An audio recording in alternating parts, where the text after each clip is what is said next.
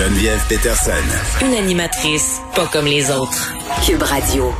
Bon, euh, après une tentative de meurtre à Joliette, plus tôt cette semaine, une autre femme euh, aurait été poignardée, tuée ce matin. J'en parlais avec Nicole Gibault et aussi en début d'émission.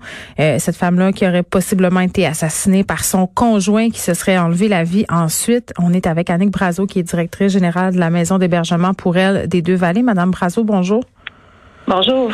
bon, on a ici un événement qui a toutes les apparences euh, d'un autre meurtre conjugal. Il n'y a rien de confirmé pour l'instant, donc on va jouer de prudence. Euh, mais si ça s'avère, euh, ce couple-là a cinq enfants. Euh, et ça, c'est, c'est, quand même un, des trucs dont on parle peu quand on, quand on aborde ces questions-là dans les médias. Les enfants qui sont pris dans des dynamiques euh, de violence conjugale, euh, des enfants qui restent aussi quand il y a un homicide conjugal, ça doit être très, très complexe pour ces enfants-là de faire face à ces événements.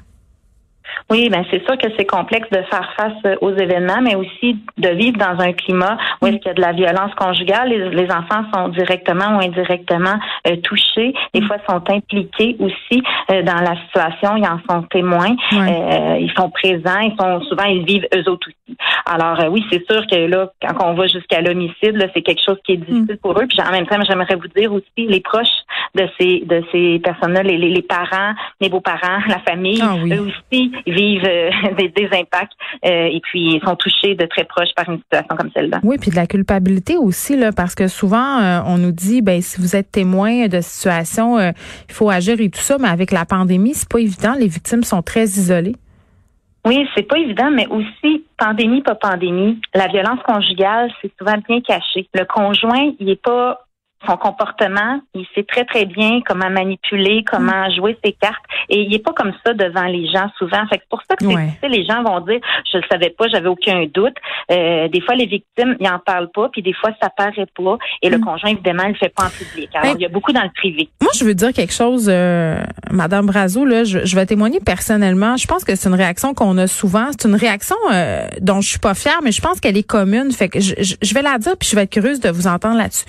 J'ai une amie, une ancienne amie euh, que j'ai connue à une certaine époque, euh, qui est en contact avec moi ces dernières semaines pour me dire qu'elle était euh, dans une dynamique de violence conjugale, euh, qu'elle en était sortie. Puis bon, elle me racontait tout ça parce que c'est un sujet que j'aborde souvent à l'émission. Puis la personne en question, son ex-conjoint, je le connais très bien.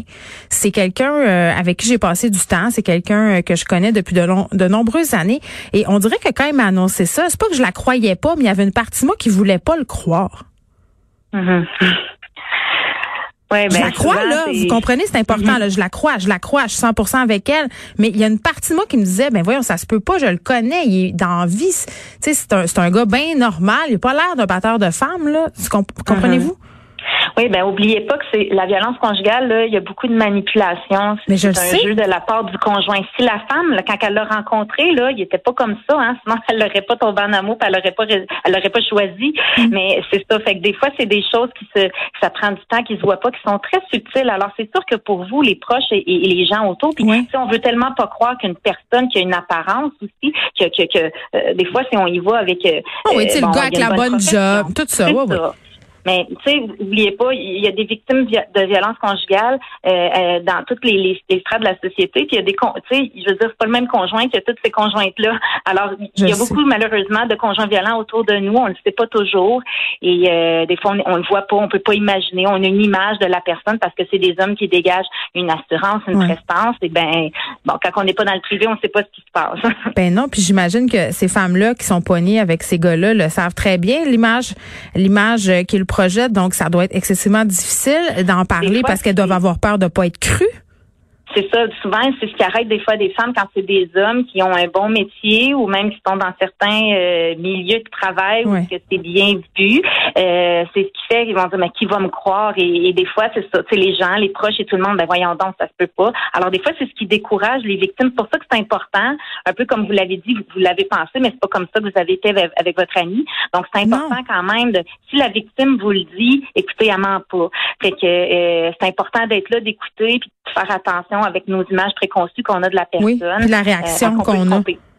Oui, parce que ça peut décourager, évidemment. si ta propre amie ou ta soeur te croit pas, euh, la police va-tu te croire, euh, hmm. le juge va-tu te croire? Alors, tu sais, c'est important, nos réactions dès le départ, tu sais, quand on, se demande comment que les proches peuvent aider les victimes, comment les gens hmm. autour, ben, premièrement, c'est ça. Des fois, on le voit pas. Fait quand vous êtes au courant que la victime vient vous le nommer, chercher de l'aide, c'est important d'être accueillante et puis pas démontrer que vous doutez d'elle. Hmm. Euh, si elle vous le dit, là, euh, il y a une raison.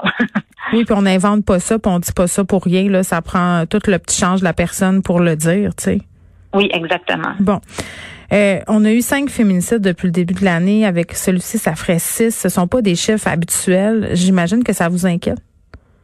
Ben oui, c'est sûr. Et surtout que, comme vous l'avez nommé, avec la pandémie, ben des fois, il y a des femmes qui voudraient avoir accès à des services et qui n'ont pas accès euh, mm. parce qu'ils sont bloqués à la maison. C'est d'habitude les femmes quand ils viennent, euh, et souvent, bon, ça peut arriver que là, il arrive un événement, la police va là et puis ils s'en viennent dans nos maisons d'hébergement. Mais souvent, là, les femmes, dans la majorité des cas, elles vont planifier leur départ. Ils viennent nous rencontrer euh, quand ils vont au travail, quand que lui est au travail, quand ils vont chez tes amis. Ils viennent tranquillement préparer leur départ. C'est pas tout de suite instantané nécessairement. Mm. Alors ces femmes-là, ils ont plus de, de, façon de quitter la maison sans que ça paraisse pour venir nous rencontrer, venir valider si elles vivent de la violence, euh, comment qu'elles peuvent préparer leur départ. Il y a comme ce moment-là qui manque en ce moment. Mm. Euh, à partir là, si on est dans une situation où on n'est pas certain de vivre la violence conjugale, justement, comment on fait pour valider? Est-ce qu'il y a des ben, outils? C'est ça, c'est de téléphoner, de venir nous voir dans les maisons d'hébergement. Les femmes sont pas obligées de venir héberger, hein, elles sont pas obligées à rien. Euh, fait qu'on peut aider les femmes aussi, puis c'est 24/7, donc n'importe quand, même la nuit, ils peuvent nous appeler ou venir nous voir. Puis tu sais, c'est ce que c'est ce que j'aurais le goût de dire, tu sais, dans le fond. Euh, venez juste voir, venez valider. On va vous donner des outils, on va échanger avec vous, on va regarder, puis vous allez avoir les outils pour prendre votre décision, comment vous protéger, voir, je suis victime, je le suis pas, où je me trouve là dans la situation. Et puis, euh, ça, c'est la meilleure façon de venir valider. C'est mieux de dire, ben moi, je me retrouve pas. Encore, malheureusement, aujourd'hui, on a beaucoup à sensibiliser les femmes que la violence, elle n'est pas seulement physique. Donc, il y a d'autres types de violences. Oui, puis c'est plus dur. Ces violences psychologiques et tout ça, euh, c'est des dynamiques excessivement complexes. Ça peut prendre quand même beaucoup de temps avant qu'une personne puisse se dire, hey, peut-être que je suis victime de violence euh, psychologique. Puis même encore là, des fois, c'est tellement pernicieux que tu as comme besoin de, de, le valider, de te le faire dire, de le confirmer. Oui, c'est ça. Fait tu sais, n'importe quand, les femmes peuvent venir, venir valider. Puis si c'est pas ça, ben, euh, on, c'est pas grave. On a eu une rencontre. Alors, mais tu sais, en même temps, si elle se questionne souvent. La petite voix, on dirait qu'il faut l'écouter, hein. Oui, c'est ça. Il hmm. faut que les femmes soient prêtes. Puis des fois, ben ils viennent, ils savent qu'ils vivent la violence conjugale. Les femmes, mais ils sont pas prêtes tout de suite, mais ils viennent chercher des outils. Ils viennent voir, ok, quand je vais être prête, qu'est-ce que je devrais faire? Et c'est ça qui est important, c'est de respecter les femmes dans leur rythme et de répondre à leurs questions, les aider à cheminer dans leur réflexion, leur donner des outils pour se protéger et puis savoir comment ça se passe quand elles seront prêtes à quitter. Et puis ils sont pas obligés de quitter non plus, ils sont pas obligés de venir dans une maison d'hébergement. Ils peuvent juste, ils peuvent venir recevoir nos services externes à la maison d'hébergement. Ils peuvent nous téléphoner, tout est confidentiel gratuit 24 Là, évidemment, euh, on parle beaucoup de féminicide ces temps-ci. C'est la forme, entre guillemets, la plus grave euh, de violence conjugale. Puis c'est clair qu'il faut s'attaquer sérieusement à cette problématique-là au plus vite. Là. Mais il faut penser aussi, euh, tu sais, je parlais dans mon intro de la tentative de meurtre qui a eu lieu en début de semaine ça n'a pas fini euh, par le décès de la dame, mais quand même. Puis je pense aussi à toutes les formes de violence qui font jamais les manchettes. sais, oui, on parle des féminicides, mais il y, a des, il y a des femmes qui subissent des agressions euh, au quotidien dans leur maison, des agressions très graves. Là. Oui, c'est ça, la violence conjugale, elle a des grands impacts, euh, peu importe le type de violence et peu importe la durée. Hein, ça peut mm. être une femme que c'est juste, ben, je ne veux pas dire ça, excusez-moi, que c'est une femme que ça fait une semaine, il y en a une que ça peut faire 30 ans qui est dans la violence conjugale, peu importe. Même la femme d'une journée, d'une semaine, c'est déjà trop et des fois, il y a des impacts vraiment mm. à long terme sur les femmes et c'est ce qu'on les aide à travailler. Et les femmes et les enfants, hein, qui a des impacts au niveau de la violence conjugale, peu importe le type de mm. violence, peu importe la durée, euh, oui, ça fait des grands dommages sur la vie des femmes et c'est pour ça qu'elles doivent pas rester toutes seules. Mm. Elles doivent pouvoir venir chercher de l'aide, peu importe où elle est. Bon, euh, je parlais avec la ministre de la Condition féminine, Isabelle Charret, euh, à propos des derniers événements.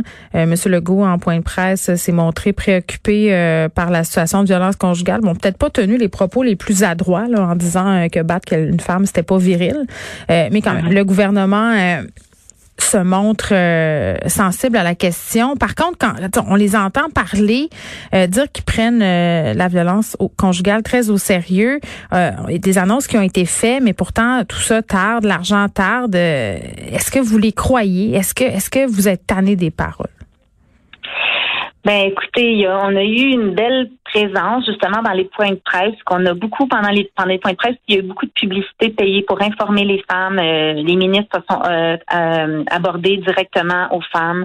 il y a eu beaucoup de choses. Écoutez, c'est sûr qu'il y a eu un beau plan d'action aussi qui a été réalisé avec plein d'objectifs qui, qui ont été ça a été à l'écoute de, toutes les revendications qu'on a faites, euh, toutes les améliorations qu'on pourrait faire. Ça a été bien entendu. C'est sûr qu'écoutez, euh, l'argent tarde, comme vous le dites, euh, on, vient de le recevoir. bon, puis là, on va voir si les belles promesses qui a été dans le plan d'action s'ils vont être réalisées. Euh, c'est sûr qu'on a une plus belle écoute qu'on a qu'on a qu'on a eu dans le passé, mais il reste encore du travail à faire. On n'a pas tout obtenu le financement qu'on a besoin pour bien faire notre travail, euh, pour pouvoir tout faire notre travail et répondre aux besoins des femmes mm. qui est varié. Il y a encore des choses à stipuler encore aujourd'hui. Euh, on entend une, belle écoute cette année pendant le COVID. On a eu une belle présence. On verra si ça va continuer. C'est ça le but aussi. Si on va pouvoir euh, hmm. passer. là, on a eu des sous, mais c'est c'est pas tout l'argent qu'on avait demandé. Il faut continuer encore parce que ça répond pas à tous les besoins.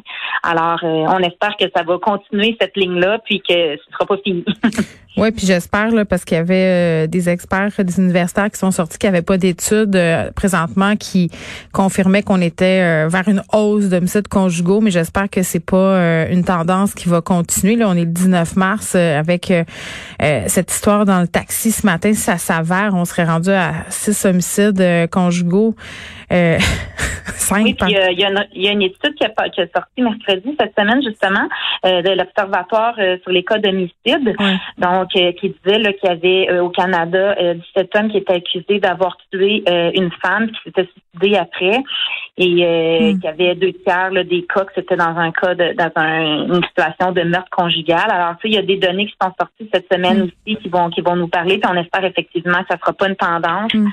euh, faut, vraiment mettre en place plusieurs choses pour aider les femmes pour que ça n'arrive plus. Bon, Madame Brazo, merci Annick Brazo, qui est directrice générale de la maison d'hébergement pour elle des Deux-Vallées, également porte-parole pour le regroupement des maisons pour femmes victimes de violences conjugales. Et je rappelle euh, aussi SOS Violence conjugale, qui est une ressource vraiment vraiment formidable pour euh, ceux et celles qui ont besoin d'aide, qui ont besoin de ressources, qui ont besoin d'aller valider des choses, toujours des disponibilités, donc de pas hésiter à les consulter.